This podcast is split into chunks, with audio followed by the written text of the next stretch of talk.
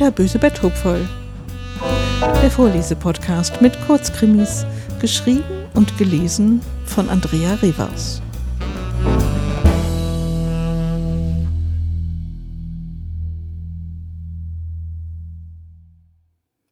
Schlechte Gewohnheiten.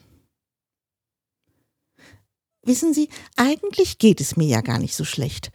Aber manchmal muss ich einfach mit jemandem reden.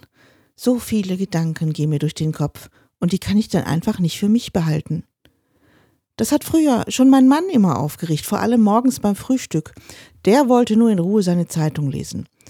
Aber mir ist dann nachts so viel durch den Kopf gegangen, dass ich das unbedingt loswerden musste.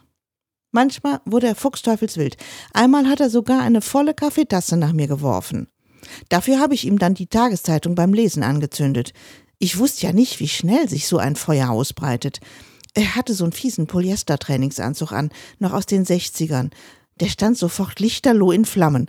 Und der ganze Rauch, ach, ich konnte gerade noch raus aus dem Zimmer. Das Haus ist komplett abgebrannt. Ich bin dann ja zu unserer Tochter in die Eifel gezogen.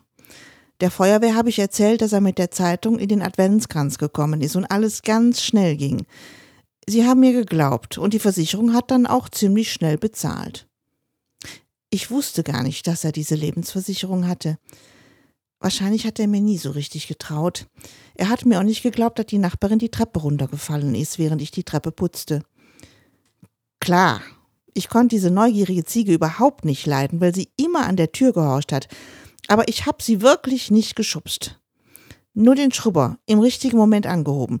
so ganz zufällig. Also bei meiner Tochter gefällt es mir jetzt gut. Sie wohnen in Leudersdorf in einem alten Bauernhof. Ich habe da ein eigenes Zimmer. Das war früher der Kuhstall. Irgendwie ist das ja schon komisch, im Stall zu wohnen. Meine Tochter meinte, ich soll mir da keine Gedanken drüber machen. Wir essen immer gemeinsam und unternehmen auch viel zusammen. Mein Schwiegersohn ist davon nicht so angetan.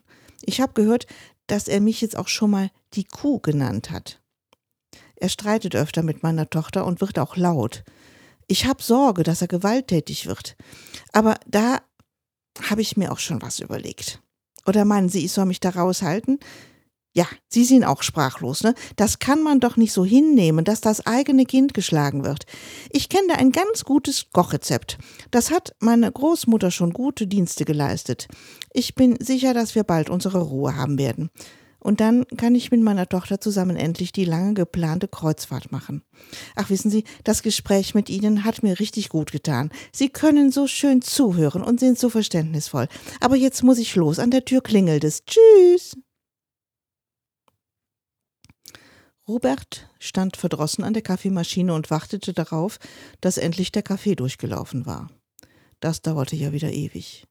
Dieser Job hier war einfach das allerletzte. Telefonseelsorge. Er war ja aus seiner Callcenter-Tätigkeit einiges gewohnt, aber das hier übertraf alles. Diese ganzen hysterischen Weiber, die einem die Ohren voll seiern. Und er hatte gedacht, er könne ihr Leben retten, was Gutes tun.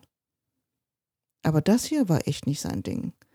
Eben hatte er nach dem zweiten Satz den Hörer weggelegt und wollte sich erst einmal eine Tasse Kaffee holen, bevor er sich die Lebensgeschichte inklusive Zweitem Weltkrieg von der Alten anhörte.